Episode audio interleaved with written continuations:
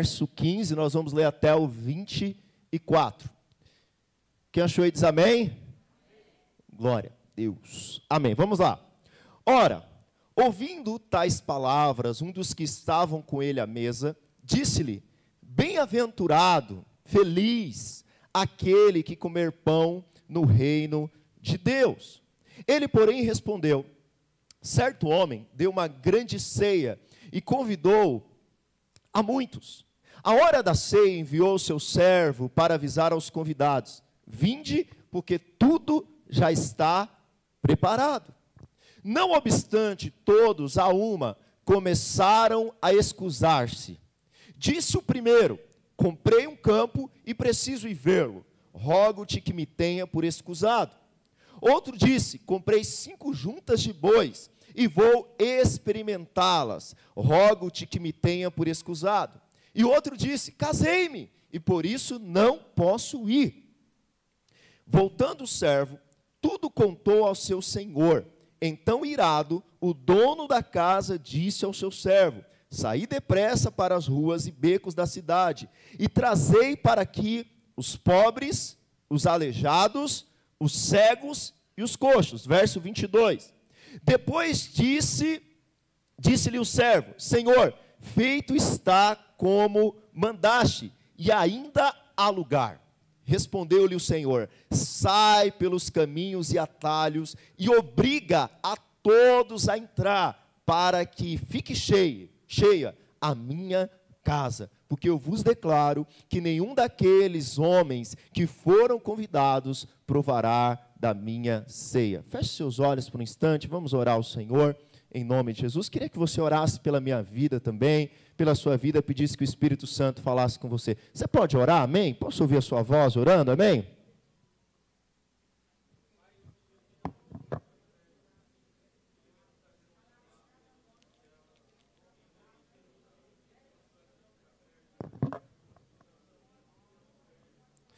Aleluia. Glória a Deus. Amém. Irmãos, Fernando me avisa aqui que Radicais dia 8, tá bom? Tem Radicais aqui, um evento com jovens dia 8. Radicais Livres dia 8. Os irmãos vão fazer algumas, alguns jogos aqui com jovens. Faz perguntas bíblicas, vamos ver se eles estão bons de Bíblia aí, Fernando. Aleluia. Amém. Irmãos, o texto que nós lemos, ele se dá dentro de um contexto onde era um sábado. E o sábado era o dia mais importante para um judeu. Então, no dia de sábado, era o dia de cultuar ao Senhor. Era o dia reservado para cultuar ao Senhor. Interessante que Jesus, ele é convidado para estar na casa de um fariseu. Jesus é convidado para estar na casa de um dos principais fariseus. E a Bíblia diz no capítulo 14, verso 1, que entrando Jesus num sábado na casa de um dos principais fariseus para comer pão. Então Jesus entra naquela casa, Jesus está ali sentado à mesa, e provavelmente esse convite se deu porque os fariseus queriam colocar Jesus em teste. Eles queriam saber se Jesus quebraria a lei de Moisés no sábado. Então, quando Jesus entra ali, Jesus vê logo um homem é, hidrópico, ou seja, ele tinha uma retenção de líquido, ele tinha um inchaço. Então, Jesus cura aquele homem. E a partir da cura daquele homem, Jesus começa a ensinar por meio de parábolas. Então, ali naquela mesa, sentado com aqueles fariseus, nós temos as parábolas mais preciosas a respeito do reino. Jesus vai fazer a comparação: olha, se um boi cair no dia de sábado, vocês não vão salvar.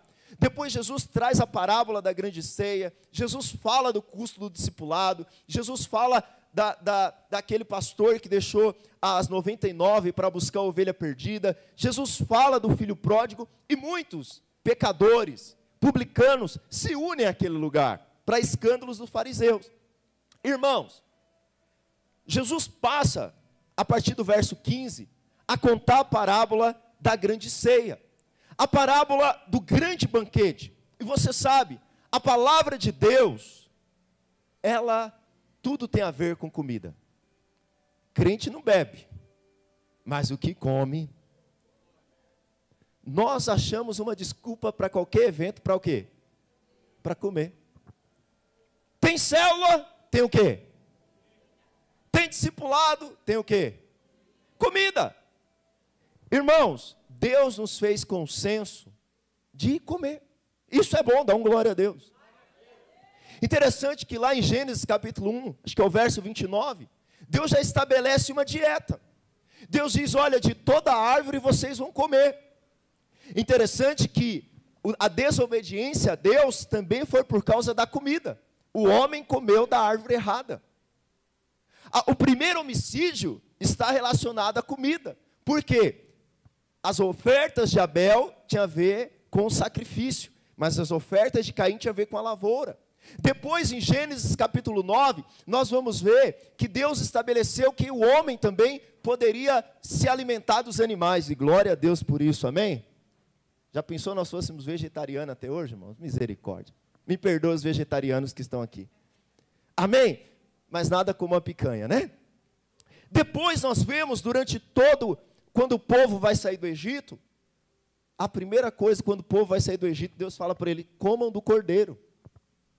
Quando nós entramos no Novo Testamento, a tentação de Jesus no deserto foi a respeito do quê? De comida. Foi a respeito, olha, se tu és filho de Deus, transforma essa pedra em pão.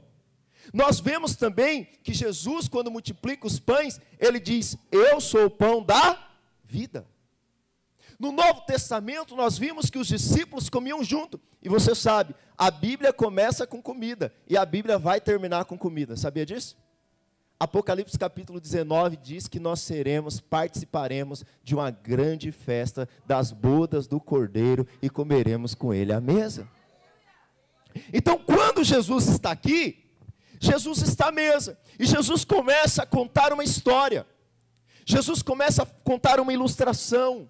Jesus começa a fazer um comparativo, porque quando ele está à mesa e ele começa a falar da ressurreição dos justos, alguém ali na mesa dos fariseus, ele se empolga ele se entusiasma. E olha o que diz lá, lá no capítulo 14, verso 15: Ora, ouvindo tais palavras, um dos que estavam com ele à mesa disse: Bem-aventurado, feliz aquele que comer o pão no reino de.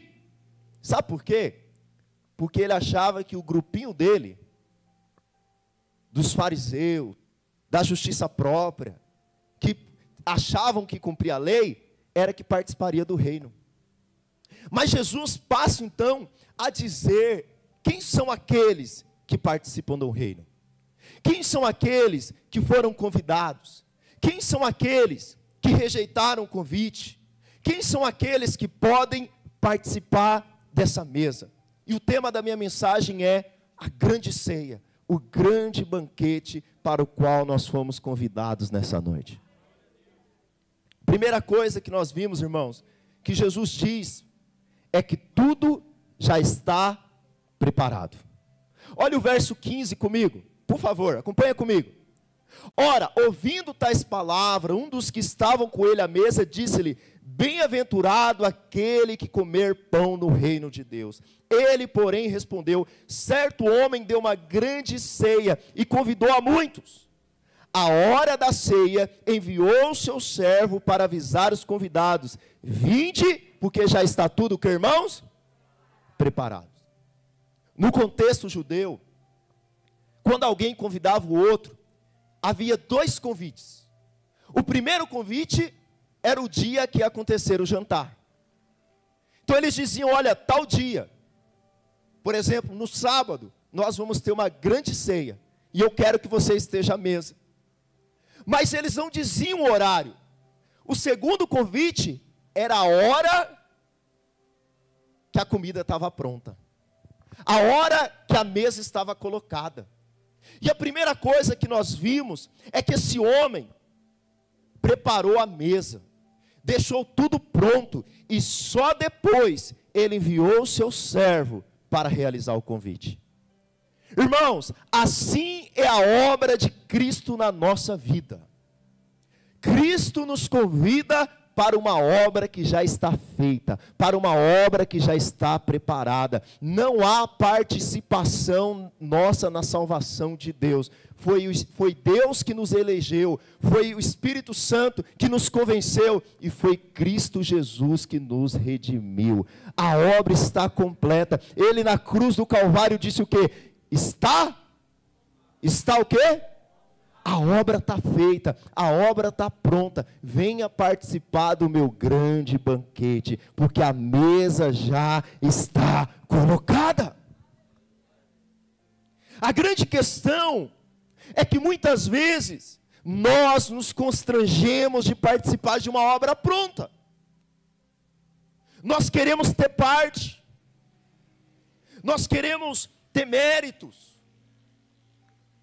mas é só graça de Deus quando você chega numa casa e você pergunta: o que, que eu preciso fazer? E o convidado diz: já está pronto. O churrasco está feito. Não sei se você já foi em algum aniversário, você chega lá, você tem que ser o churrasqueiro. Você tem que fazer alguma coisa ainda, tem que fazer o arroz. Você sempre é sorteado, Douglas. Tem irmãos que é sorteado para isso. Mas irmãos, deixa eu te falar, não é assim com a obra da salvação, não é assim com o banquete da salvação. Cristo nos chamou para uma obra que já está feita. Cristo já nos chamou para uma obra que está pronta, que está preparada, a mesa já está colocada. A grande pergunta é: você aceita o convite? O convite está feito.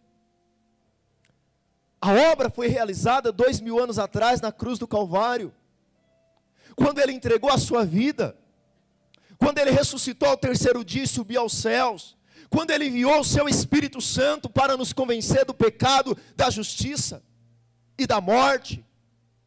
Mas a grande pergunta é: será que nós temos aceitado o convite para a mesa que está pronta?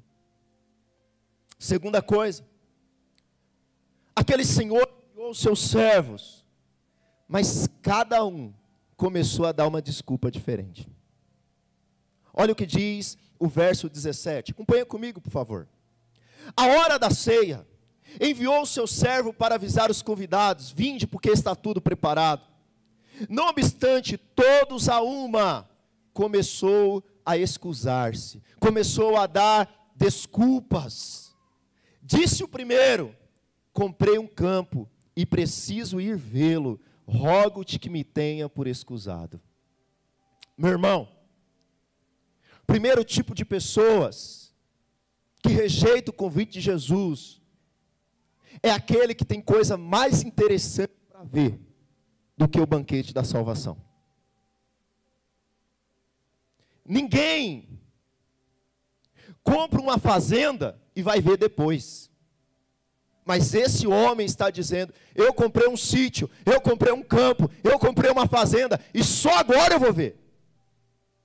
Quantas pessoas têm rejeitado o banquete de Deus, porque ao invés de estar na casa de Deus, ele tem, acha que tem coisa mais interessante para ele ver. Irmãos, tem gente que troca o banquete de Deus pelo jogo do Corinthians. Tem gente que troca a presença de Deus pela série da Netflix. E nada de errado com isso, mas a grande questão é: você tem usado coisas para ver, para dizer que é mais importante que a mesa de Deus?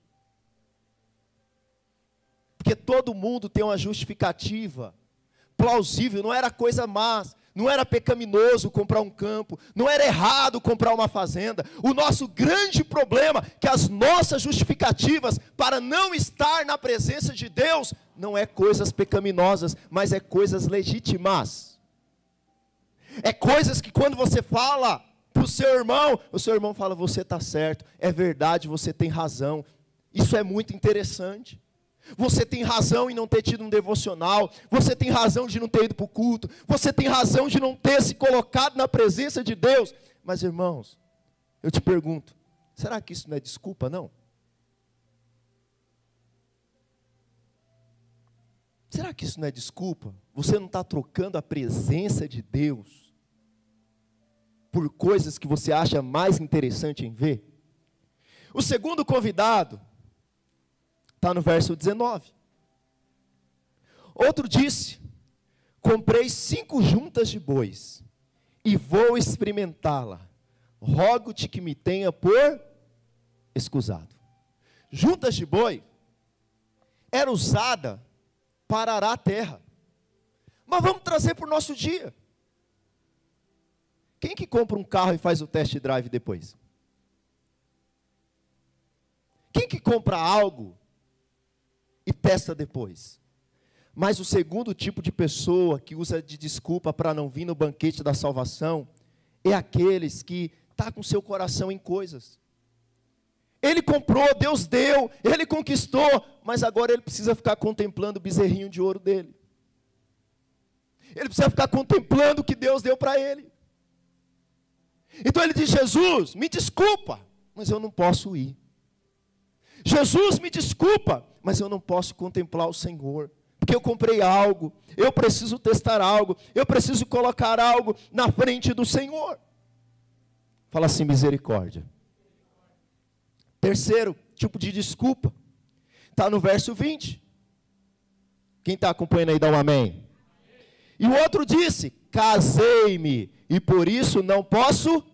E alguma coisa errada em casar, irmão?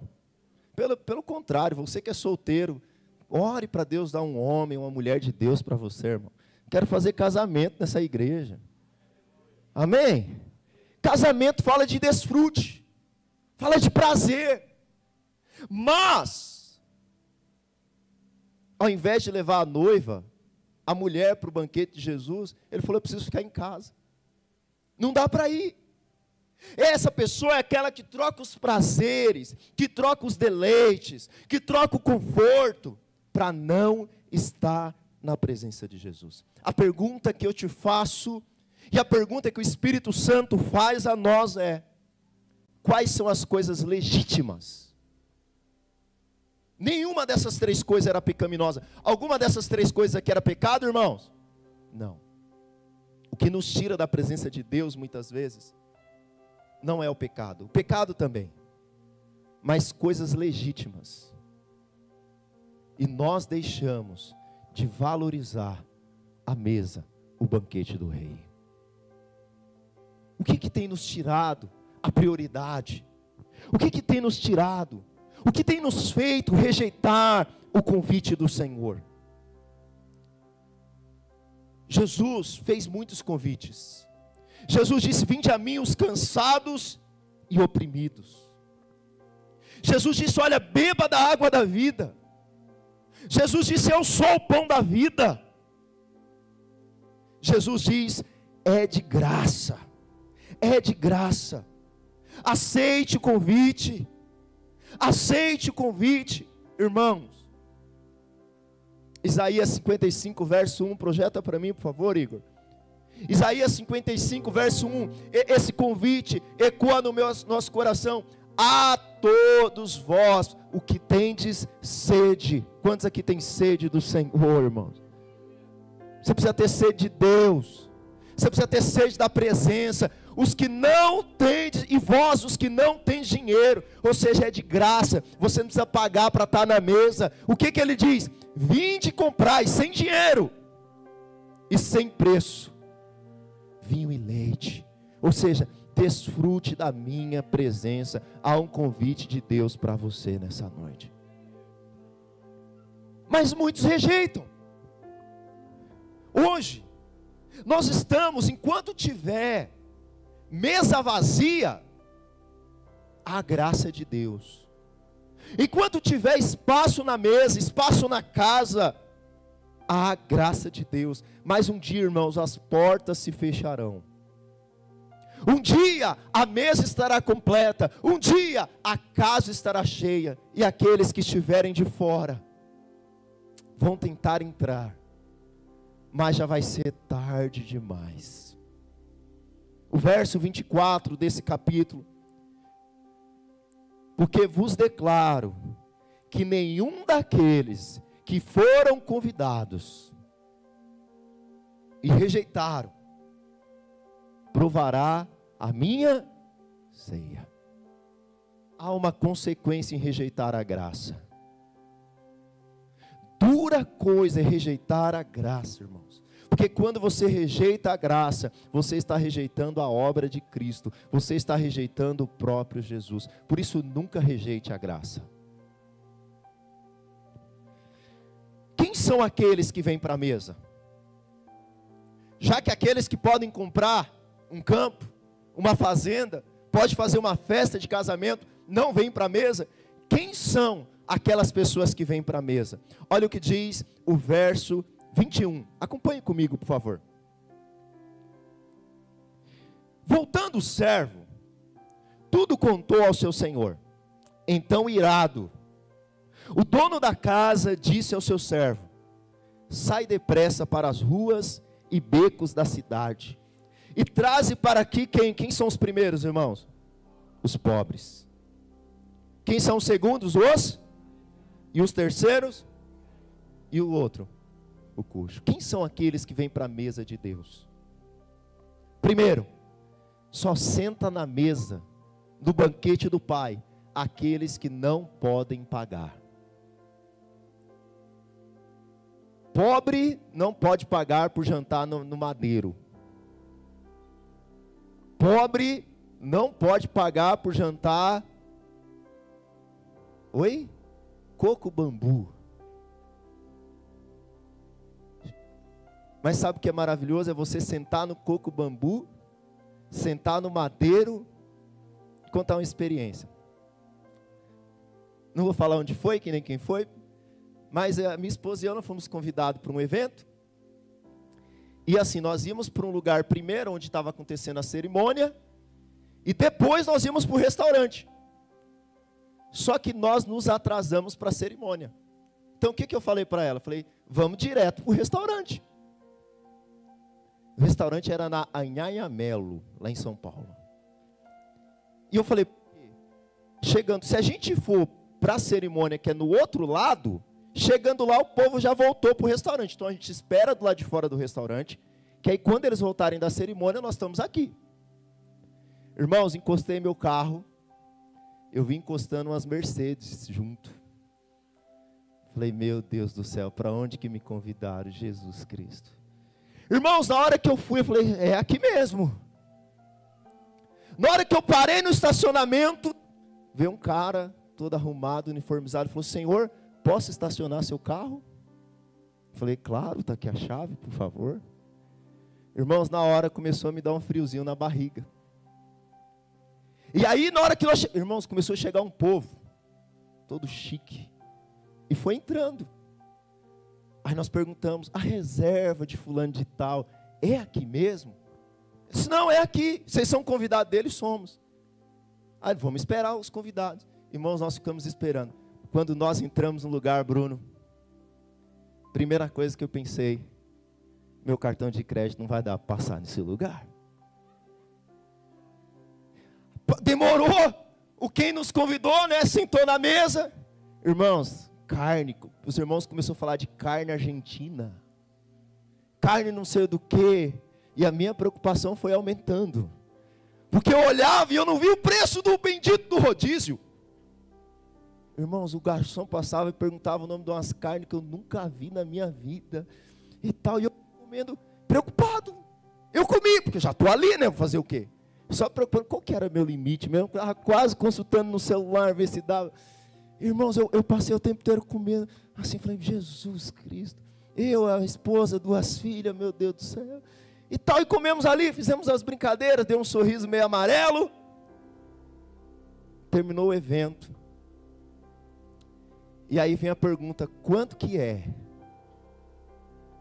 E aí a pessoa que nos convidou falou: não, tá tudo pago.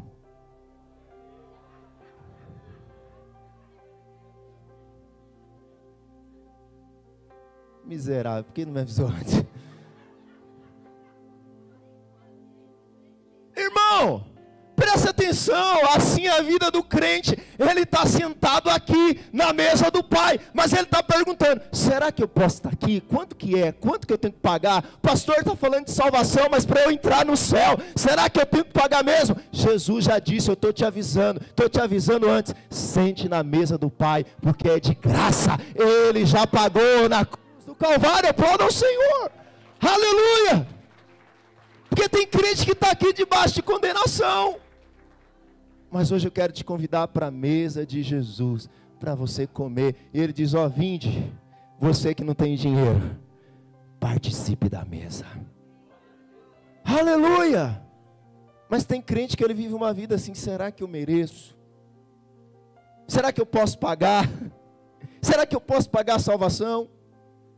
Tem irmão que chega para mim e fala, pastor, eu não dei o dízimo esse mês. Pastor, olha, depois eu vou dar. Irmão, para nós pagarmos esse lugar aqui, para os nossos gastos, nós precisamos que você seja dizimista mesmo. Esse mês, então, misericórdia.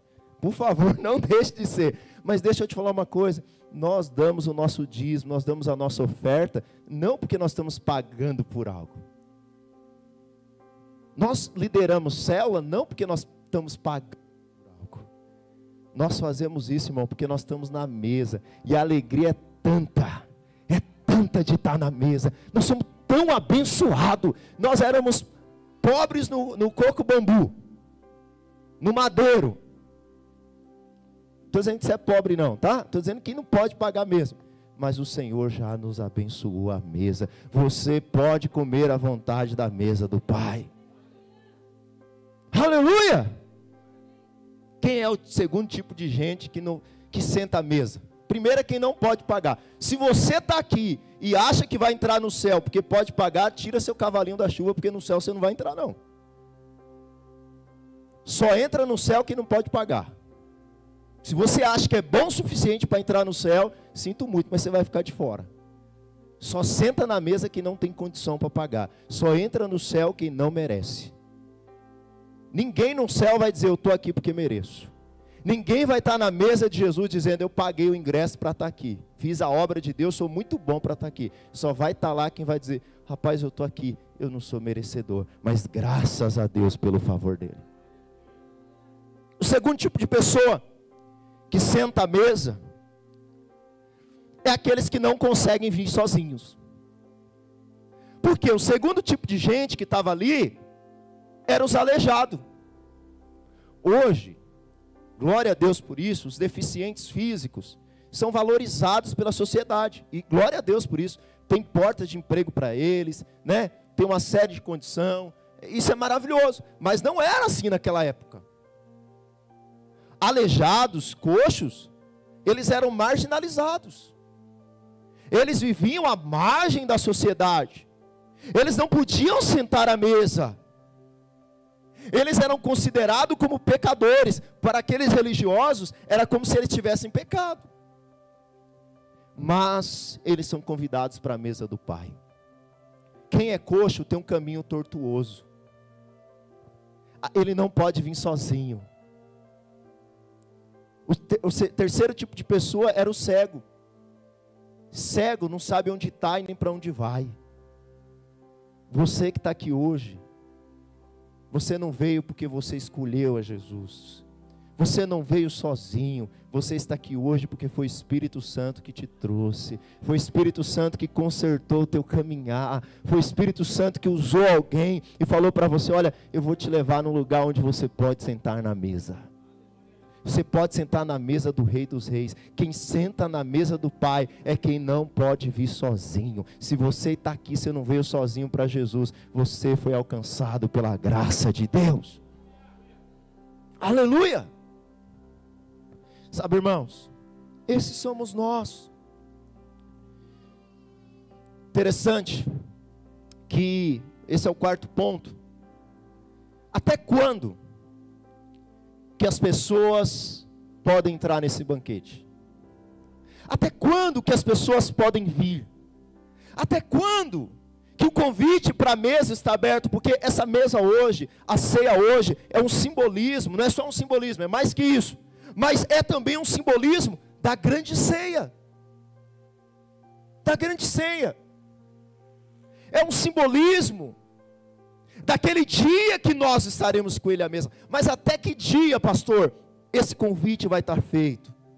Até que a casa fique cheia. Irmão, tem gente que tem problema com igreja grande. Mas eu não sei porquê. Sabe por quê, irmãos? Porque Deus deseja que a casa fique cheia. Família feliz é quando. Agora a gente tem dois filhos só, e alguns têm mais ou menos. Só um cachorro não quer nem ter filho. Mas a alegria de uma casa, fala a verdade, era quando você reunia na casa da sua avó, oito tio. Alguns homens deram risada falaram: Fala, pastor, deixa, deixa convencer minha esposa. Oito tio, vinte neto e três bisnetos correndo pela casa. Casa cheia é casa feliz. Casa cheia tem bagunça, tem ou não tem? Mas tem alegria, irmãos.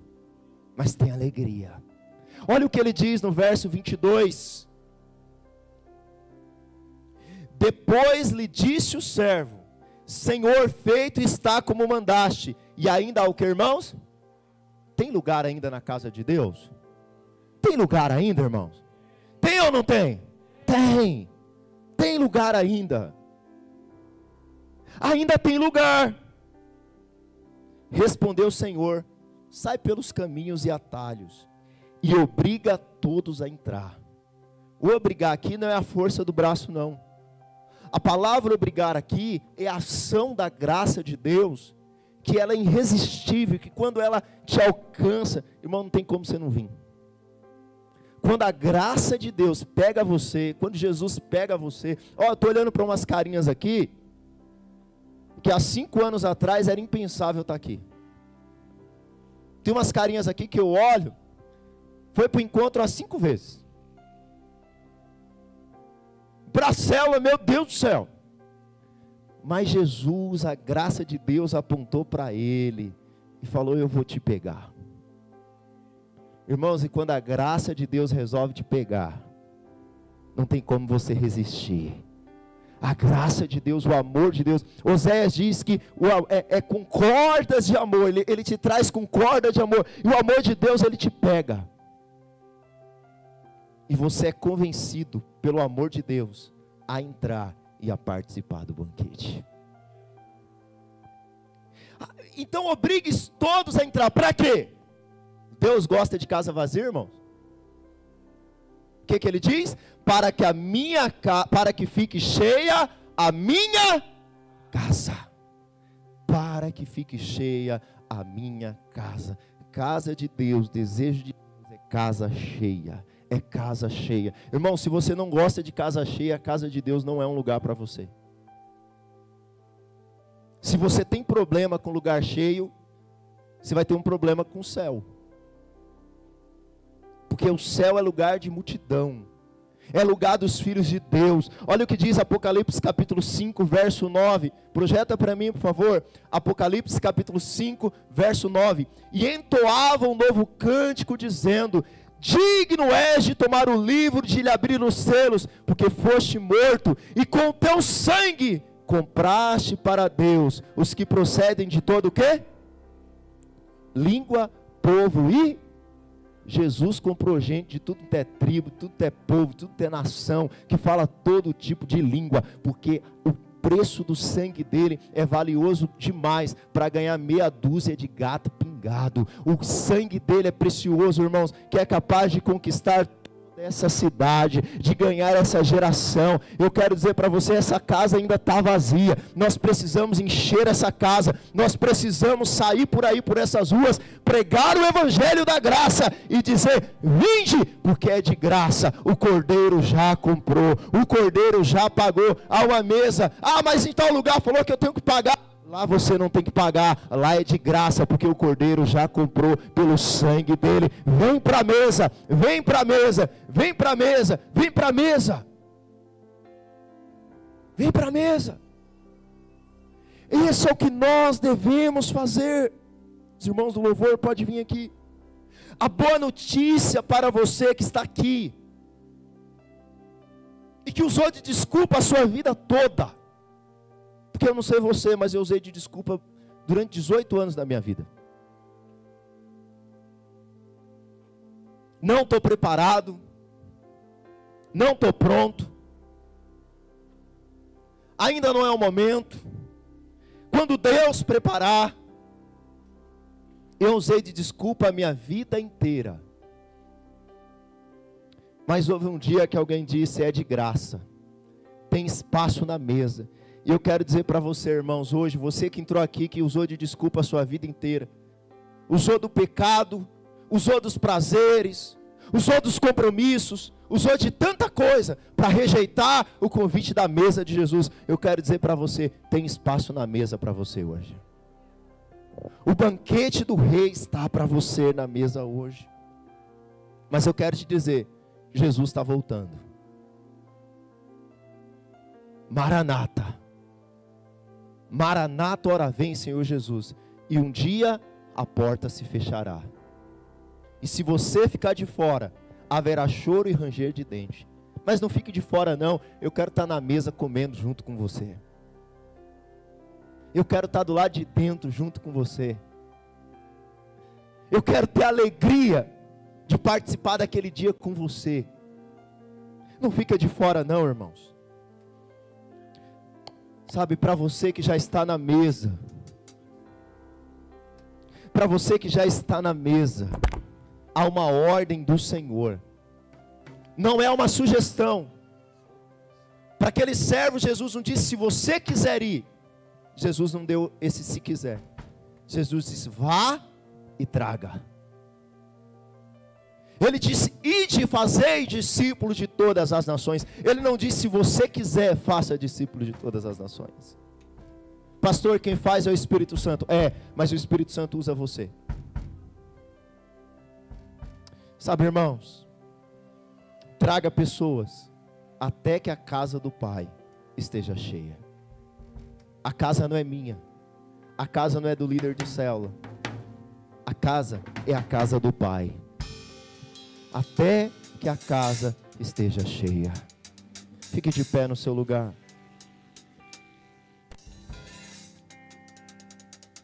Aleluia. A primeira parte dessa palavra é para você que ainda não está na mesa do Senhor. Ou que um dia estava e se afastou da mesa do Senhor. Eu quero te chamar de volta para a mesa do Pai. Eu quero te chamar de volta para o banquete do Pai. Eu quero te chamar de volta a participar daquilo que o Pai tem para você. E você vai dizer: Hoje o Senhor está te convidando. E você vai dizer: Jesus, eu aceito o convite para participar do banquete. Feche os seus olhos.